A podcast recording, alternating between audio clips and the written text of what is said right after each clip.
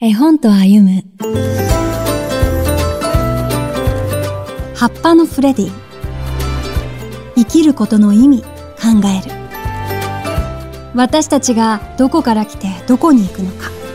生きることの意味を考えさせてくれる絵本があります。平成10年に童話屋から刊行された葉っぱのフレディ命の旅。レオバスカーリア作未来7役です。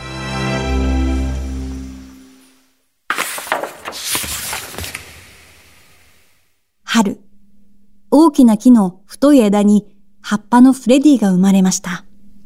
フレディには皆違う形をしたたくさんの友達がいました。夏、大きく成長したフレディたちは公園にやってくる人たちに木陰を作り、これも木の大切な仕事であることを知ります。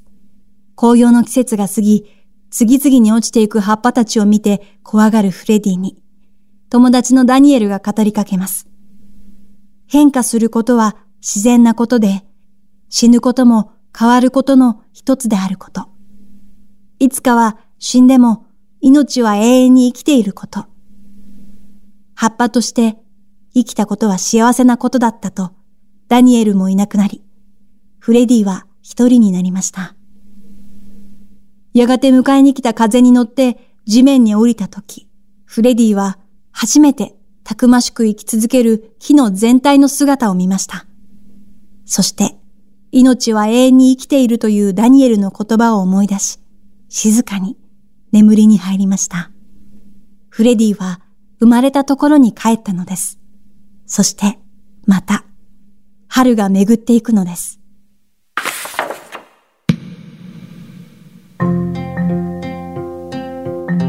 この本を4歳児に読んだ時、子供たちはフレディと同じ気持ちで太陽がさんさんと照る夏には気分が高揚し、葉が次々と落ちていく場面では寂しそうに、場面ごとに表情を変えました。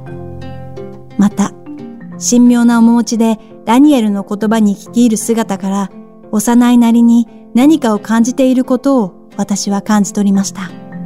その後、庭園の落ち葉を手にして、これはダニエルかなこっちがフレディかなと、子供同士で言い合い、落ち葉を違う視点で見つめました。遊びを通して自然の中での四季の変化を存分に感じ、味わっているからこそ、目の前の自分の世界とフレディの気持ちを重ね合わせていけるのでしょう。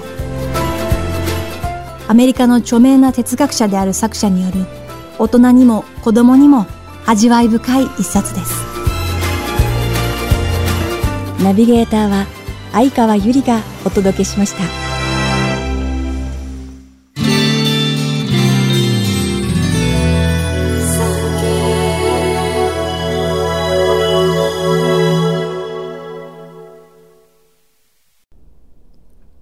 産経新聞社がお届けする産経ポッドキャスト絵本と歩む最後までお聞きいただきありがとうございます。番組をフォローすると最新エピソードが自動でダウンロードされるので歩きながら、家事をしながら、作業の途中でも楽しめます。電波の悪いところでも安心です。番組右上のフォローボタンからぜひフォローをお願いします。また、Apple Podcast では評価とレビューの入力ができます。ぜひ皆様のご感想をお聞かせください。